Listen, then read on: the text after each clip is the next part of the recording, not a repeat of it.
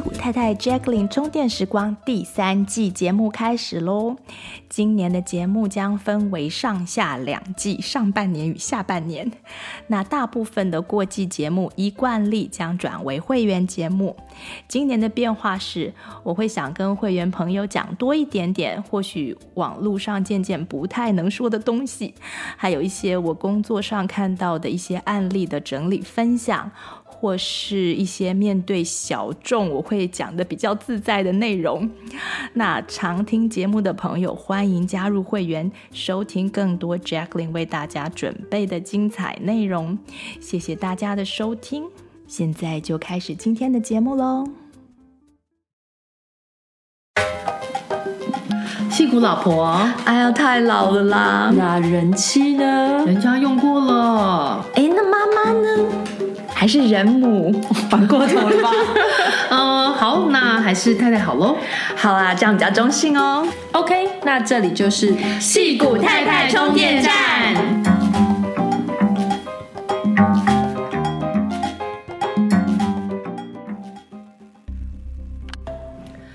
大家好，我是 Pauline，我是林颖，我是 Jacqueline。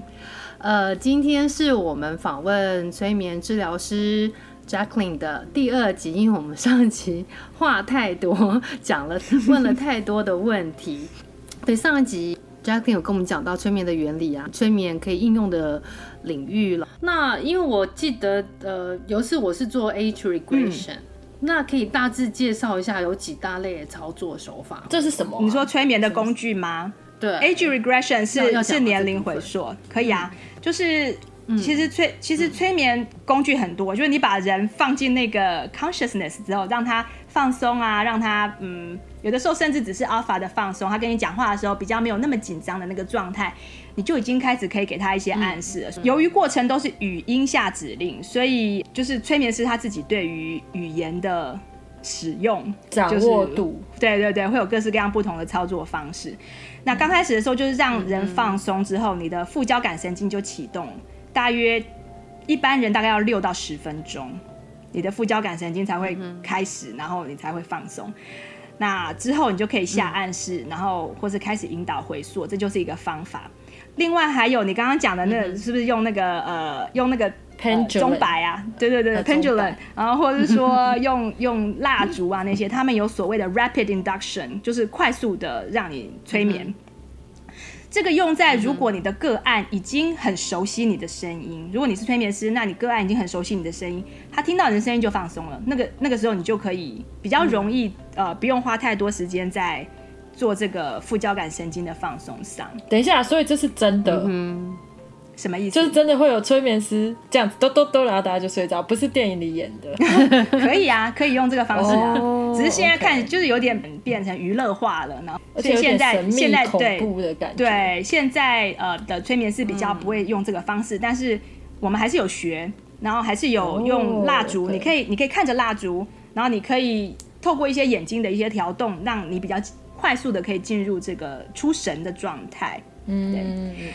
然后通常呃个案来的时候，我会先让他测试一下他身心的 pathway，然后要活络练习一下他的想象力。因为如果有些人完全 analytical mind，呃完全没有办法做想象力的话，比较难引导，所以就是会做一个练习。我们现在可以做做做看，嗯，就是说你如果在听我们的广播，你就可以找一个安全的椅子坐下来。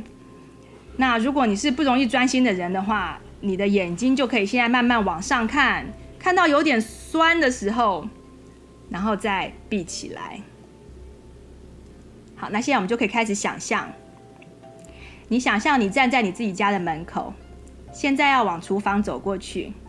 你可以问自己一下：厨房要往右边还是左边？好，如果你可以分得出来，就代表你有正常的 visualization。然后再来，你就走到厨房。现在你想象你厨房上面出现。一个砧板，一个很漂亮、很扎实的砧板。然后这个砧板上面出现一把你最爱的切菜刀，这是你拾起来最上手的切菜刀。好，你拿起刀子的时候呢，砧板上出现了一颗金黄色的柠檬。你想象它的果皮就油油亮亮的，很漂亮。然后感觉很饱满多汁，拿起来感觉有点沉甸甸的。然后你就把柠檬放在砧板上，拿着你最爱的刀子把它切下去，然后想象柠檬的汁就流出来了。然后你再切一刀，再切一刀，把它切成小小块的。现在你拿着其中一个小块，放到你的嘴巴里面，然后把它咬下去。好，那你现在可以回来了。然后大家可以自己问自己一下说，你的生理上有哪些反应？如果你觉得你的 口水有在分泌的比较多的话，就代表说你的生理跟心理的 pathway 是很活络的。那你要做催眠，还就还蛮简单的。哦，嗯，所以那种，譬如说，我记得我以前一直觉得我是一个超级理智的人，我应该不容易被催眠吧？嗯，结果好像也不是这样哎、欸。所以有时候并不是你自己以为的就是这样子。对对对对，对、嗯，所以基本上催眠的过程就是让你去想象很多不同的状况，重写你的故事，嗯，然后找到在你的想象当中找到答案。因为有些时候，我直接问你说，嗯，譬如说有些人他减肥啊，可是他的想象力有限，他觉得他就是要运动要什么，然后就就卡在那里嘛。所以我们可能就说，哎，我们来想象一个你喜欢的身材的那个样子，好，或者说想象你最瘦的时候的样子，或是说你最健康最有活力的时候的样子。那我们就用各式各样的想象力来带动你把这个故事改写。因为很多人减肥不成功，是因为他真的对自己的身体充满了羞耻感，然后充满了否定感。那那个东西没拿掉的话，潜意识不会让你好好的去减肥。哦，对，所以我们就利用想象力来重写一些故事，让你放松，然后又回到一个很轻松、很玩心的状态。那那潜意识就会就会放松的让你去给他暗示，这样子。嗯，那另外还有所谓利用肌肉测试 （muscle testing） 和潜意识沟通。有的时候你并不知道你的潜意识里面想的是什么，那你就可以用 muscle testing 的方式来来呃问，你就可以问说：哎、欸，这个东西呃对我有对我的人生有没有帮助啊？或者我吃这个东西对我身体健不健康啊？这其实都可以问你的潜意识，用 muscle testing。这也是一种方式。嗯，那另外一种是我们学到的是 metaphor，嗯、那比较 advanced 的一个呃催眠的方法，用 metaphor 的治疗方法。嗯，然后还有所谓用 NLP 呃神经语言 programming 的那个手法。嗯、NLP 基本上都是用在行销学上面，但是心理治疗上用起来也不错。对，现在也很多人用，好像是。对对，非常多人用。嗯所以这就是大概一些操作手法吧。嗯嗯哼，所以大家如果要去找催眠治疗师的话，就是他可以，应该都是还是要先的，嗯，跟他聊天，然后再对对 聊天，然后再决定什么样的方法。就是会有人直接去说，就像你讲过，有会有人直接去说啊，我今天要做前前世回溯，就是他可能是已经呃跟你很熟，也也做了好几次的，对。对对呃，见面疗程之后，对，而且前世回溯就是你也是要谈，就是你要谈说你到底想要解决什么问题。嗯、我们并不是只是好奇，嗯、你你你有几千世，嗯，你要回溯到哪里去，对不对？嗯，所以一定要问一下，说你想要其实回溯。我一直有个好好奇的问题，就是因为人的人的认知，就是说你当然有些东西你你没有看过不知道，那你回溯回溯得出来吗？还是你回溯的东西都是你？在你的认知系统里面出现过的东西，例如说，假设你没有听过埃及金字塔，嗯，你有可能回溯到说，呃，我曾经是埃及人，有可能，有可能，所以他有可能出现一个东西，是他不是在他认知里面，对，然后知道的东西。像我是听我出现的东西就是一个呃不会存在的东西啊。对，灵隐是可以讲吗？嗯、可以啊，灵隐是动物王国的公主。对，可是你知道动物啊？嗯、不是，可是我是说你，可是你知道你，你知道动物啊？就是那是你自己啊，对，就是你不会。我们我们前世回溯可以真的可以再重新开一个完全不一样的呃。就完全可以再开再开一个一个一个一集，因为那可以对，那其实里面牵涉到很多很多东西可以讲的，只是说要太、嗯、要太长的时间。而且 我们已经对，而且我觉得这个就是呃那时候对我来讲，我觉得最有意思的是 Jacqueline 是说要。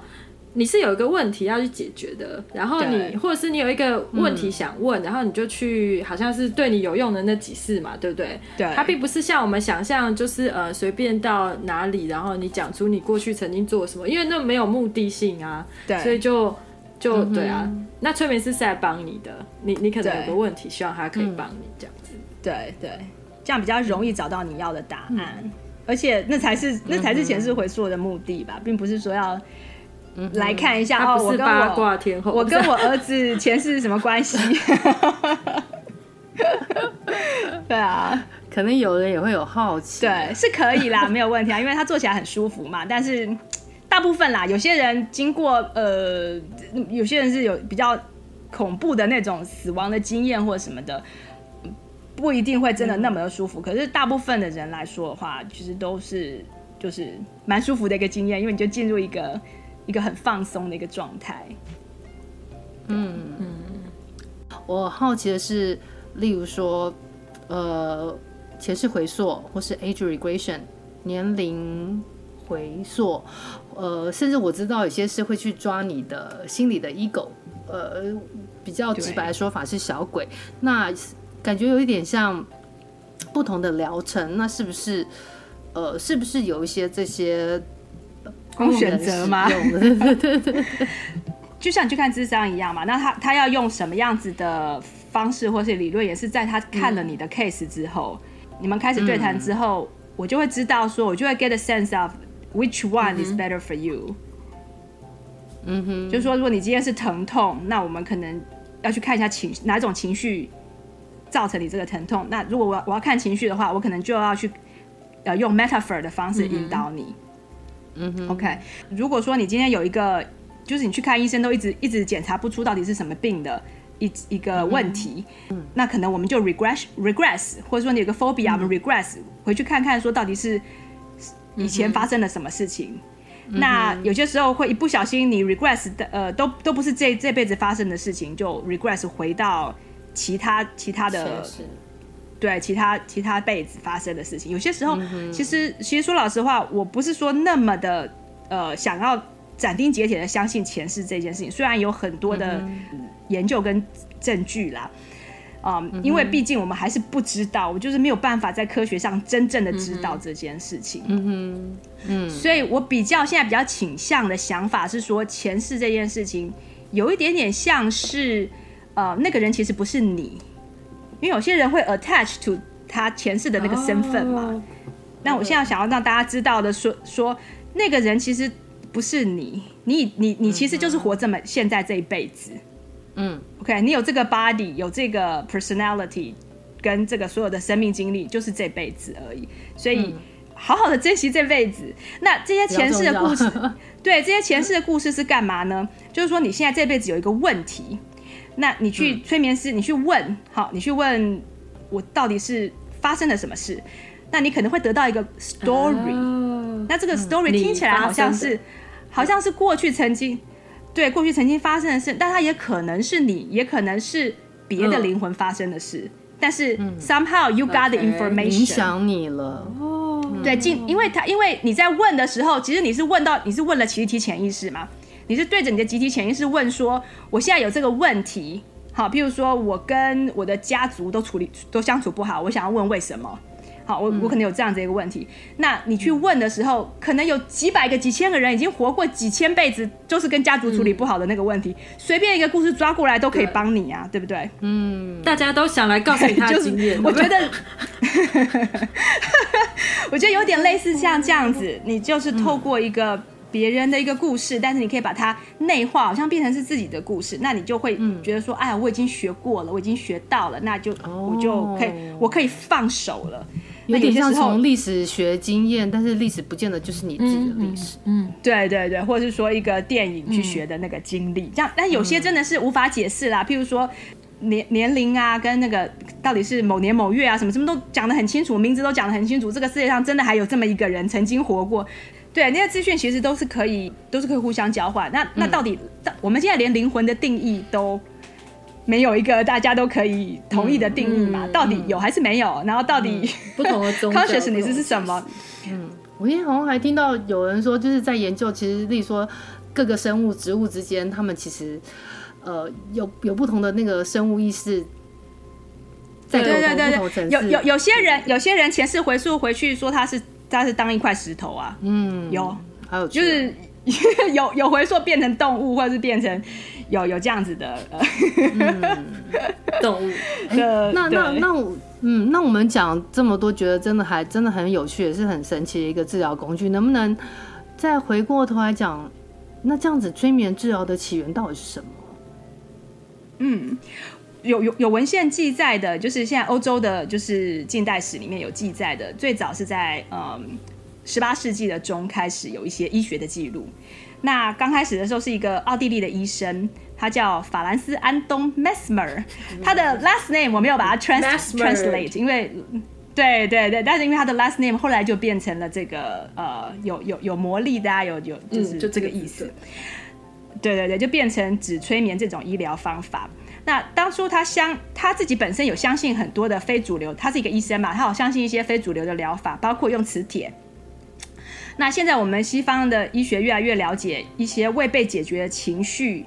呃，积存在身体上也是有一种 magnetic field 的磁场的形式存在，这是根据那个 Dr. Jerry Tannen 的研究发现的。嗯，所以，譬如说像 sound therapy 啊，或是一些 magnetic therapy，现在就都有，现在就会再出来嘛。那当当时他是相信磁铁是有用的。那在一次治疗当中，那个呃 Mesmer 他感觉这个医生他感觉到他的病人的身体里面好像有一种。有磁性的液体在流动，嗯、那这个液体仿佛是可以被他控制的。嗯、OK，所以我我在帮个案催眠的时候，呃，我会跟他一起一起进入有一点半催眠的那个状态，就是他进入了催眠状态，其实我也进入了催眠状态。嗯，所以我在相信，我相信这个 Mesmer 的这个他在跟他的病人互动的时候，有一点类似这样，所以他可以感觉到他病人身体里面。好，好像有一个什么 fluid 在动的那个感觉。嗯、那他将他将这个疗法称之为 animal magnetic magnetism，、哦嗯、就是动物动物磁铁疗磁铁疗法。嗯、那他相信他相信人的身体里面，或是任何的这个物动物的身体里面，都有一些磁性的液体嘛。嗯、那如果这个液体阻塞的阻塞的话，就会造成疾病。所以他会发展出他自己的一，这好像在中医在讲那个经络跟气气对对对对对对对对，他发展了他自己的一一套理论出来。那之后他就从奥奥地利搬到巴黎去，因为他他的。Clinic 是很 popular，疗疗效很好嘛，然后他就把这个治疗的过程，大家把这个治疗的过程称为 Mesmerism，因为是他的 last name，就用他的 last，、嗯、用他的那个姓氏来来取这个名字。嗯，但是当时的医界，在法国的医界是非常不欣赏他这种做法的。第一点是因为他很有效嘛，所以就把别人都比下去了。然后他彼此当时的一些主流的主流的想法，你看主流的治治法那个时候就放血嘛，嗯嗯、或是。给你打水银嘛，那那些都是其实都是很没效的方法，嗯、对不对？所以相形之下，他用这个精神的意识的这个力量来治疗，就变得比较有效。但是这个因为医界很不欣赏他的做法，他讲八卦了，他们就怂恿法王路易十六去聘请了许多的科学家，想要去踢馆哦，想要证明不科学这样，对，证明说他其实是不科学的。其实这个是。没有没有这回事，那这些科学家都很厉害，但都不是精神科的专家。嗯、那他们的结论就是说，身体里面找不到这种液体，找不到他说的这个东西，所以这个完全都是病人想象出来的。嗯。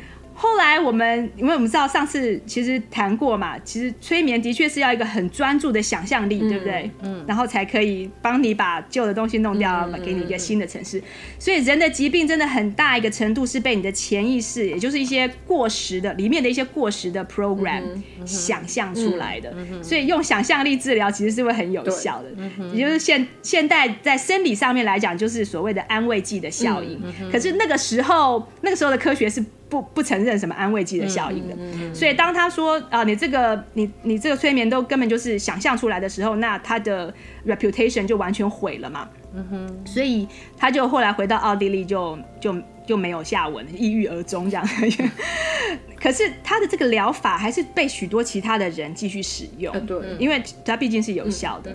那一直到十九世纪初开始，又有一些文献记载说，这个疗法可以让病人变得更快乐。嗯，OK，所以在情绪的调节上是有效的。然后也有文献发现它可以调节疼痛。嗯。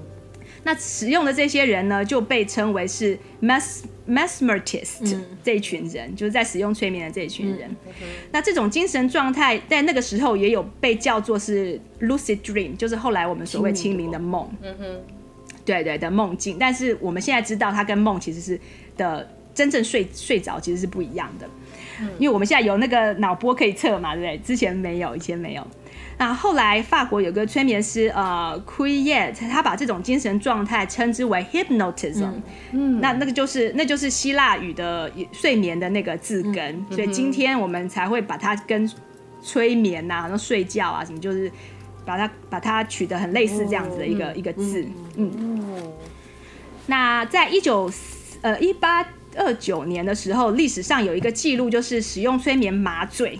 就用它来麻醉。嗯、那个时候有一个医生，Doctor 呃 Cloquet 跟一位催眠师合作，帮他的一个乳癌的病患呃用催眠麻醉。嗯、麻醉了之后进行手术，当时非常非常成功。嗯、但是因为那时候催眠在巴黎的名声非常差，已经被那个嘛，已经被说是想象出来的嘛，所以他只要任何使用催眠的，就很怕他的医师执照，很怕他的 reputation 会被。会被影响，所以就一直没有推广。他、只是有这个文献记载而已。嗯，嗯，然后到了十六世纪、十九世纪中的时候，新的理论和文献让大家又开始呃重视催眠的效果。那个时候，英国的一个医生 Dr. James Braid，他就是更深入的观察，然后他亲身去看那那些效果。他刚开始的时候是他很很小的时候，十四岁的时候，他就去看催眠表演。嗯，哦，然后他发现，哎，好神奇哦！对对对，后来我们知道说，我们我在上课的时候，我们其中有个老师，他以前也是做催眠表演的，就是做娱乐的那样子。那他告诉我们说，其实这个催眠表演呢，他就是要看你的跟观众的互动。如果你的观众是一群很无聊的观众的话，就不会好看。那他做过的催眠的表演里面，最成功的就是跟戏剧系的学生。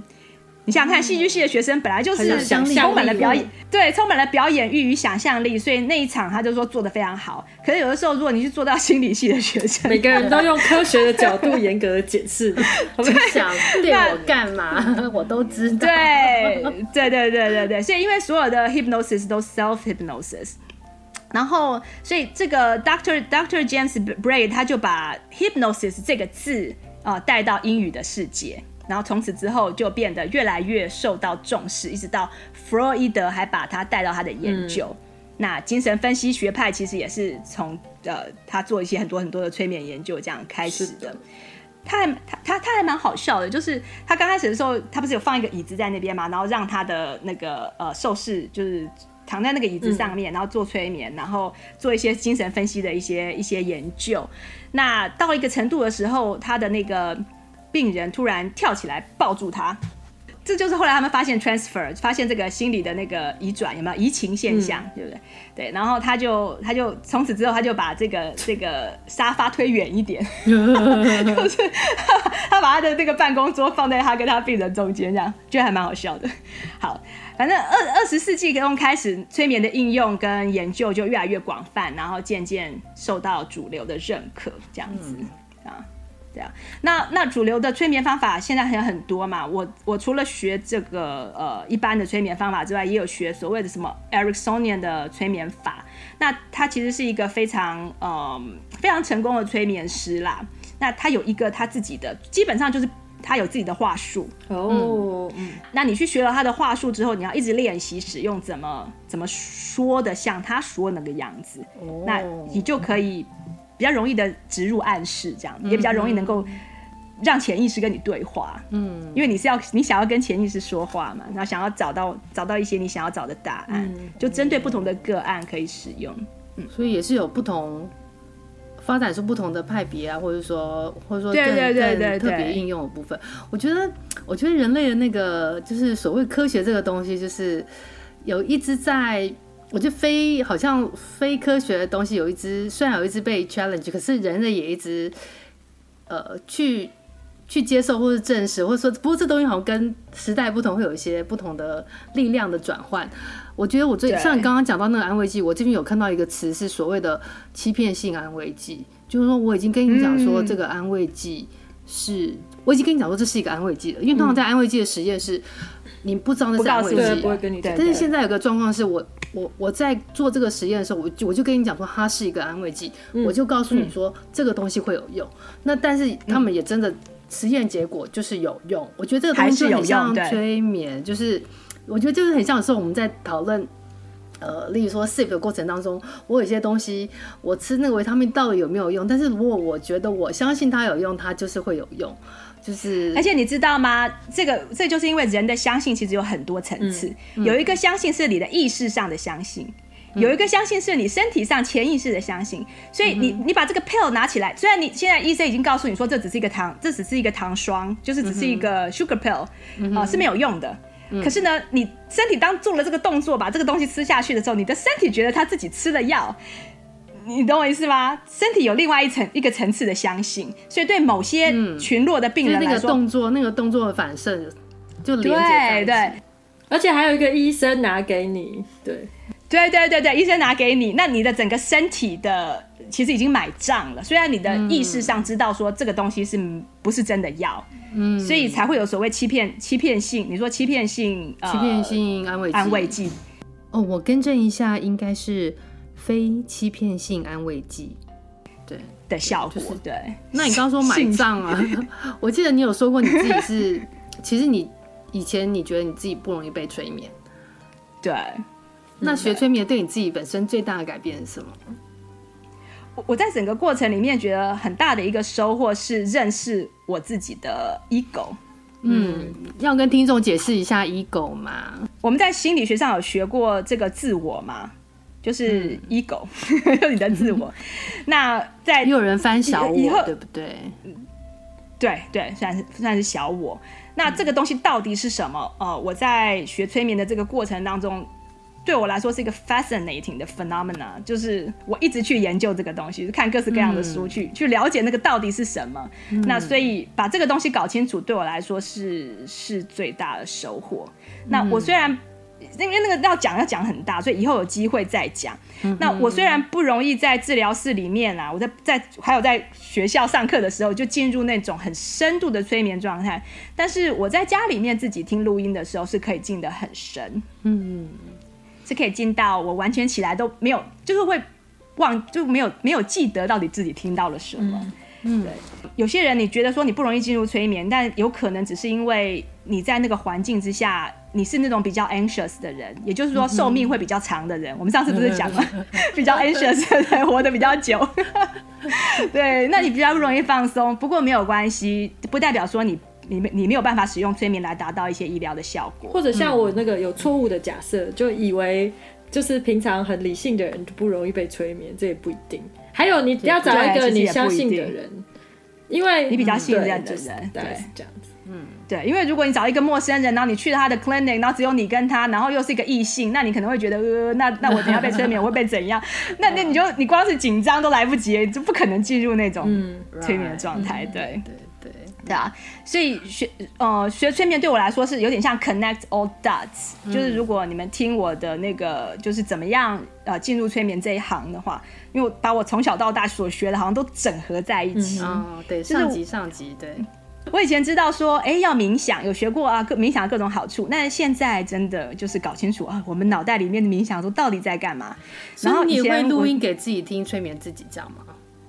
对啊，对啊。可是我比较喜欢听别人的录音，说老实话。所以跟同学 互相催来催去。对，然后以前知道有许多就是呃像前世今生的事情啊，那现在我就是有一个比较不一样的，学了之后你会有一个比较大一点点的呃那个理解啦。嗯，所以我要我要真的讲大一点，就是最大的收获可以算是呃在这个过程当中，我原谅了很多人。嗯，就是你在自我，你在你在自我呃。就是觉察的这个过程当中，嗯、你发现了很多东西，你不需要背着，然后你看到了很多城市，你的以前的旧的 program 跟以前旧的故事是 nonsense，已经不合时宜了。嗯、你已经长大了嘛？你已经不是那时候的小女孩，你已经不是 helpless hopeless，、嗯、你已经是有 power 的一个人了。嗯、所以最大的收获可以可以说是这个样子，就你就不再是，我就不再是个 seeker 了。嗯，我还是很热衷学习啦，但是已经不是说。为了要知道说啊，为什么我们人要存在啊？要得到什么东西呀、啊？或是想要知道自己为什么在宇宙里啊？这种就是这些东西，比较不是存在的问题了。对，我就已经把那个这个 seeker 的这个最后一根稻草放下来吧。所以我觉得学催眠对我来说，嗯、对，在这个方面是很大的一个收获。感觉有种豁然开朗。的感觉有，真的有，就是一个小别人也帮助了自己。对对对，那这样子听听起来，你好像会很忙哎。那大家都知道你有两个可爱的女儿包子馒头，就是那你这样子从事催眠治疗师的工作的话，能够让你兼顾家庭吗？首先呢，我就是呃犯职业病哈，我不 我不是很喜欢用兼顾这两个字，因为兼顾这两个字感觉好像。有两件事情，然后你要同时去做，然后都要去顾着，你光是听就已经觉得很焦虑了，对不对？嗯、对，光是听就是这样了，对对对。所以其实学学了催眠之后，我就知道说，其实我们要用催眠，就是要管理自己的心智状态嘛。那如果这两个字让我有不舒服的心智状态，那我就检讨一下用词，可能就我就不要这样子来，嗯、我就不要这样子来想事情。对，然后我就不要告诉我的朋友说，哦，我多么厉害，我可以兼顾家庭与工作，这个就。我就不想。如果是我多么忙，我实在太累，我要兼顾。对对对，那家庭与工作，我现在的想法都是，我都不是 I have to do it，嗯哼，我都不用，我都不是非得要做的事情，而是 I I get to do them，嗯哼，嗯，是我得以去做的事情，我有机会去做的事情，只要机会来了，我就去参与，嗯。对不对？那就变成说我也没有 obligation，、嗯、我也没有是一些 responsibility 的那些想法，嗯、而是一个 opportunity，嗯，对不对？对，对，所以催眠这个工作，我其实是没有把它当成工作在做。我跟林颖有说，就是比较像是 mission，嗯，因为我们好像从小到大都想当心理医生嘛，对不对？嗯、然后高中的时候当 seeker 的时候，就觉得说人类有一种 suffering，有一种苦哈，应该有一个。有个什么方法可以减轻？那到底这个苦是什么地方来的？然后到底有什么方法可以减轻这种愿望？嗯、所以我变成说，呃，我看待催眠师这件事情，就觉得好像是我，我有这个机会可以去达成这个愿望。嗯嗯、那有缘分的，我就会帮忙啊。那每个个案。靠着这个工具，其实也是在他疗愈的路上的一个拼图嘛。嗯，每个人都是在一个很长的一个自我疗愈的一个、嗯、一个路途上面。对，那你遇到我，我能做什么？能够帮你？可能变成你疗愈路上的一个交通工具，可以让你 进程快一点之类的。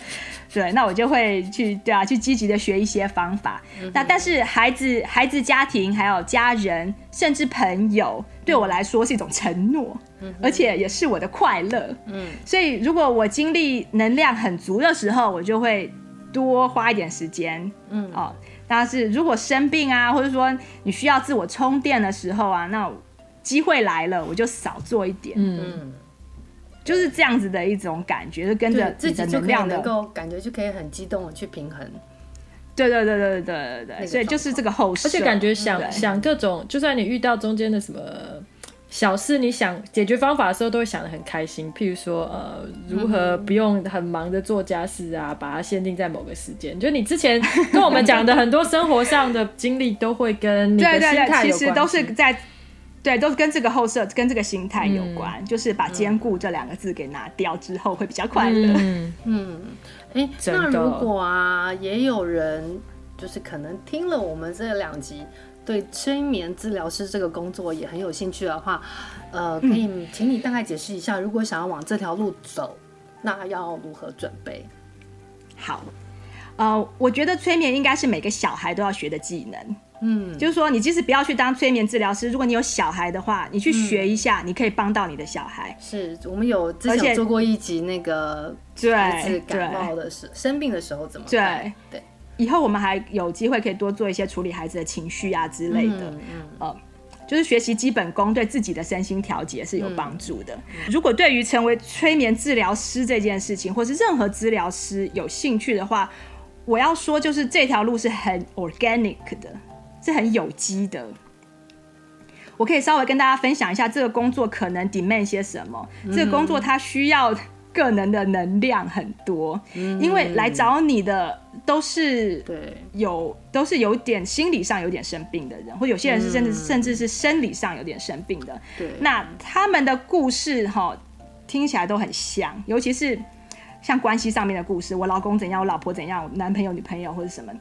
然后，或是说讲我妈妈怎样，所以我现在怎样，就都很像。嗯，但是其实每一个人都是不一样的。嗯哼，所以你必须要每一个人来的时候，你都要好像是你第一次做这件事一样。嗯哼，去听这个，耐心的去听他其中，因为每个人解题的关键都不一样。嗯，对，所以如果你想要做这件事情的话，你要先准备好，说这个不是一个 cookie cutter，嗯哼，啊，可以完成的一件事情。嗯，每一个人。他都是一个不一样的人，嗯、那你都要给他一个 undivided special 的 attention，、嗯、你才能够才能够会有效果，才可以帮那在帮到他。对对，然后在学习成为这个治疗师的过程当中，其实就是一个非常好的机会，把自己治好。嗯，我刚刚不是说我原谅了很多人嘛，对不对？所以就是在这个过程当中，你在自己回溯的时候啊，什么你就尽量找机会，你就能够治疗的就把自己治好。嗯、因为如果你带着伤，带着 judgmental。负面的想法，嗯，啊、呃，或是还没有处理好的情绪，到你跟个案的 session 当中的话，对方会感觉出来，嗯、而且你自己也会做得不快乐，嗯、做到后面你也会很虚脱。嗯、那这个是第一点，嗯，那第二点就是针对催眠师这个工作本身，刚刚是所有的治疗师几乎都要的一个心态啦。那第二点是针对催眠师，就是你要对文字有一点喜欢，嗯、要对文字有点感觉，嗯、对，想欢喜欢讲故事啊，喜欢说话，而且像提到有些话术，说话的方法也非常重要。对对对，所以呃，都是用说话进行的，所以。就是你要喜欢说话，所以我会我会鼓励我会鼓励你自己觉得有 calling 的人，有 calling 的人就是说你可能从小到大你都觉得很多人会来找你解决他的问题，好，那你可能就有这个 potential，你就有这个 calling，那你就可以开始进行这些人，如果你有兴趣，你可以开始进行你自我的身心灵的疗愈之旅。所以不管你是透过宗教、透过心理治疗、冥想、瑜伽或 spiritual 的锻炼啊，什么都好，就是。就是就开始去做这件事，然后去帮自己找个精神导师。嗯，他可他可以是他可以是一个书的作者，然后他也可以是一个真正的，譬如说一个冥想的老师啊，或什么的来带领你。嗯，那我一路上有好几个不一样的精神导师，我觉得在各个不同的阶段，就这对于你如果要成为一个 healer，你要成为一个呃，你要帮助别人的，那你自己本身要。健康一点比较好。对，我同意。因为有时候能量是会流动的，你如果不够，你不够强大，或者是你不够，你很快，你很快就没有，你很快就没有后继无力了。对，是是是，对，所以这是能量部分，对不对？就是你自己对自己的状态。然后你在学习跟自我治疗的同时，多接个案，因为像我们开始在学的时候就已经有 clinical 的课嘛，那。呃，那时候就有很多很多 opportunity，说你可以去多帮朋友看啊，多就是多去接个案，然后多呃多看相关的文献，就可以帮你问题来的时候，你比较知道要怎么带领，要怎么问问题，嗯、这样子。对对对，这跟那个中医 学医方面也很类似，对，就很多不同的 case。对对对对个案对，要去要去读读 case。嗯、那第三点是，除非你是譬如说像是心理治疗师或智商体系出身的，你可以在某个机构工作，在学校工作，嗯、那你不用担心呃 clients 的来源。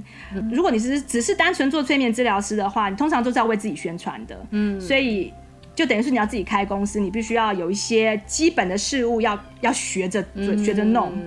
嗯就是就是对 business 的部分，那这点对我来说是很陌生的，所以就是要从零开始学。感觉你也学得很快乐，心态，心态，心态，对，心态，心态。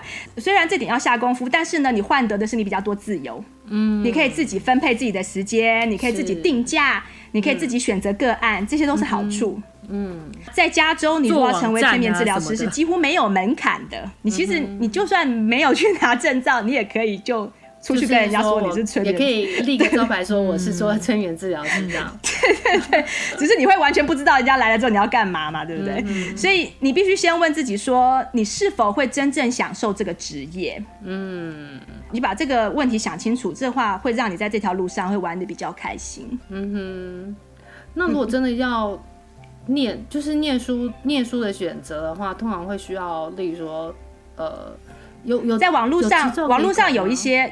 网络上有有也有，网络上有一些 program，、嗯、然后呢，有一些 associate 也是可以、嗯、有呃呃有一些组织，你可以去考它的 certificate 或什么的。嗯、但是这些组织其实都是 business，嗯，所以他们其实不是什么政府认证什么的，那只是让你的、嗯、让你的呃 resume 看起来好看而已。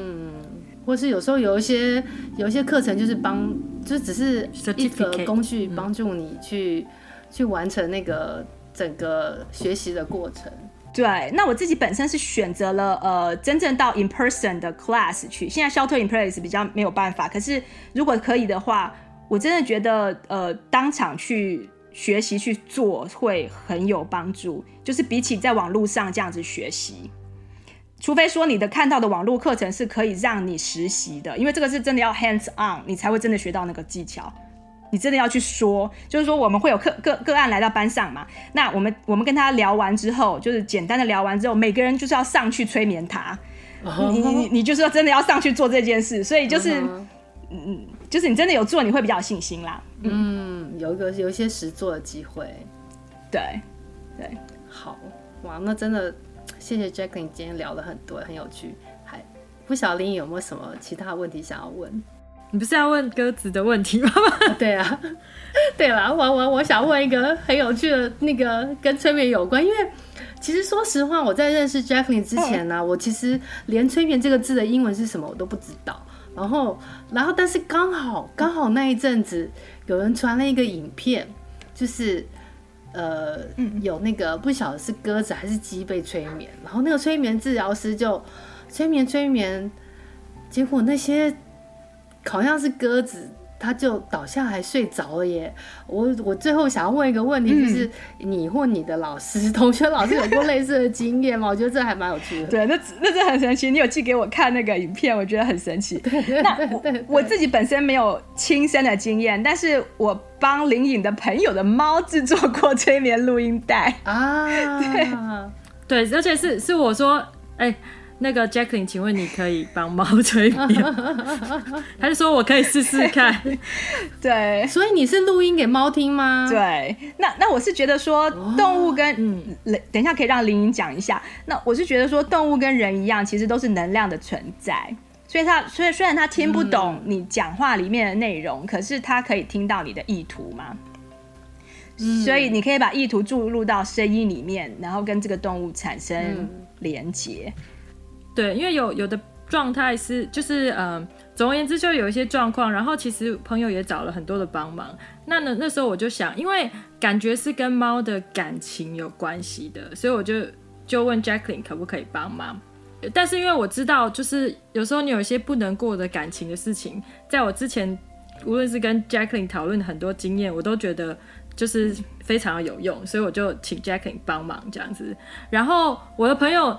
他说，就是他觉得就听起来非常非常的舒服，而且把他们的心里想讲的，因为那时候是我有问了我的朋友有什么状况，然后我来转述给 Jacqueline，所以他们其实也不是直接的沟通哦。然后我不觉得我朋友跟我讲的那么清楚啊，可是 Jacqueline 给他的录音，我的朋友就说是非常非常讲出他心里真正想要跟猫说的话，他觉得有传达到他，无论是当时的。愧疚或者是非常爱他的心情，嗯，然后他就觉得对，然后他觉得非常的好这样子。嗯，我自己觉得那完全就是一种人应该怎么说呢？就是我觉得其实这个世界，我自己觉得是充满 healer 的世界。那你你有机会找，你就去找，然后你越 open minded，你越有机会被照顾。然后对你身边所有你当做家人看的人。你都可以帮他们找这种帮助，所以你刚才讲鸽子啊、猫猫啊、狗，我尤其是像刚刚我讲那边，我觉得就是因为他其实那是他家人嘛，跟那个有点有趣是把动物，就跟你直接把动物不认识或不熟的动物去催眠，可是又是另外一件事。可是，对对对，如果我们想要照顾我们自己、我们身边、我们爱的任何的生命的话，嗯、然后有那么多很好的方式，大家真的可以多多尝试、嗯、多方运用。对，嗯，哎，我想跟大家分享一下，这是我很久以前在呃念赛斯书的时候有念到的，他的一个理论啦，就是他的一个讲法。嗯、他说那个动物啊，就是。会来当你的猫狗的一些动物啊，嗯、其实是你的意识的 extension。就有些人他是可能很寂寞啊，或者什么的，那他的这个意念会变成一个实质的东西，会变成一只宠物来到他的生命当中。嗯、所以其实这个宠物是你的 extension。所以它，你你看很多，你看你看很多的动呃狗跟它的主人，有些时候长得不太一样，可是它的表情会有点像，有些甚至就是长得很像。嗯就是、那你的老公跟你的老，哦不是你的老公，长得跟你长得很像，好吧？他也是动物，对啊，反正就是，我觉得人跟动物是有一种很神奇的连接，对啊，对啊，嗯嗯，对。对，希望大家都能够像林讲也 open minded，然后可能真的就更多 healer 就自动出现了。对，那哎，那可能很多人听到这里啊，可能会想要尝试那个催眠治疗。这对，这进入性行销，因为两集都听完，而且都听到最后，就到现在，如果都听到的人的话，那个不晓得有没有要想要找。Jacqueline 进行催眠治疗的话，有那个吗？有 coupon 吗？哦，有，好啊。就是如果你是戏骨太太的听众，然后或是你们的朋友，然后有需要的话，可以在网络上找跟我约那个呃 free consultation。那如果说适合的话，嗯、就是我觉得我适合可以帮到你的话，你就 sign up 疗程，我就会给你们折扣。就是有听到这个部分的人，哦、可以跟我说。那我们要讲什么通关密语吗？矽谷太太充电站，就你就说矽谷太太充电站，然后那集我听到最后有听到有 coupon。真的。对啊，嗯，好，谢谢谢谢 Jacqueline，希望大家这两集听下来，对于催眠治疗有一些不同的，就应该是应该是可以认识很多了，然后。呃，对啊，我想要讲一个，就是每、嗯、每个治疗师的那种生命历程不太一样嘛。嗯、但是因为刚刚林颖有讲到 healer，、嗯、但是对个人来说，最后你都是每一个个体啦，都是要走上身心灵都要照顾到的那种视野，嗯、你才能够痊愈。是就是如果你只有照顾一个部分的话，是比较没有办法全部痊愈。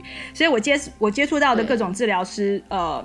或有经验的一些呃生命教练都知道说，其实痊愈到最后到底也不是终极的目标。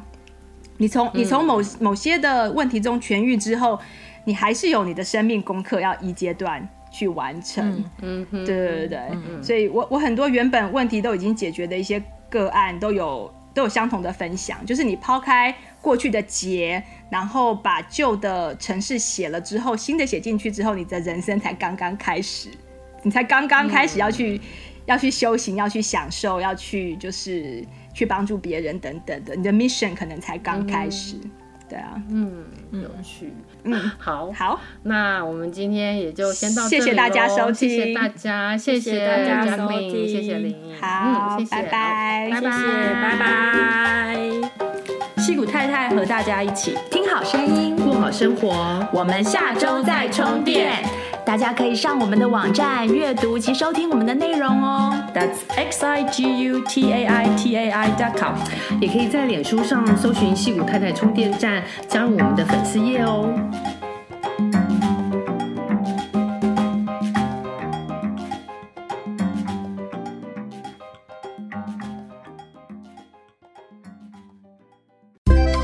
喜欢今天的节目内容吗？欢迎推荐西谷太太 Jacqueline 充电时光的 Podcast 给你身边的亲戚朋友们，在你收听的播客平台给我们订阅、评分、点赞、留言和加油。有特别想听的主题，欢迎写信给我们，作为未来节目制作的参考方向。再次谢谢你的收听、分享和支持，我们下次再见，拜拜。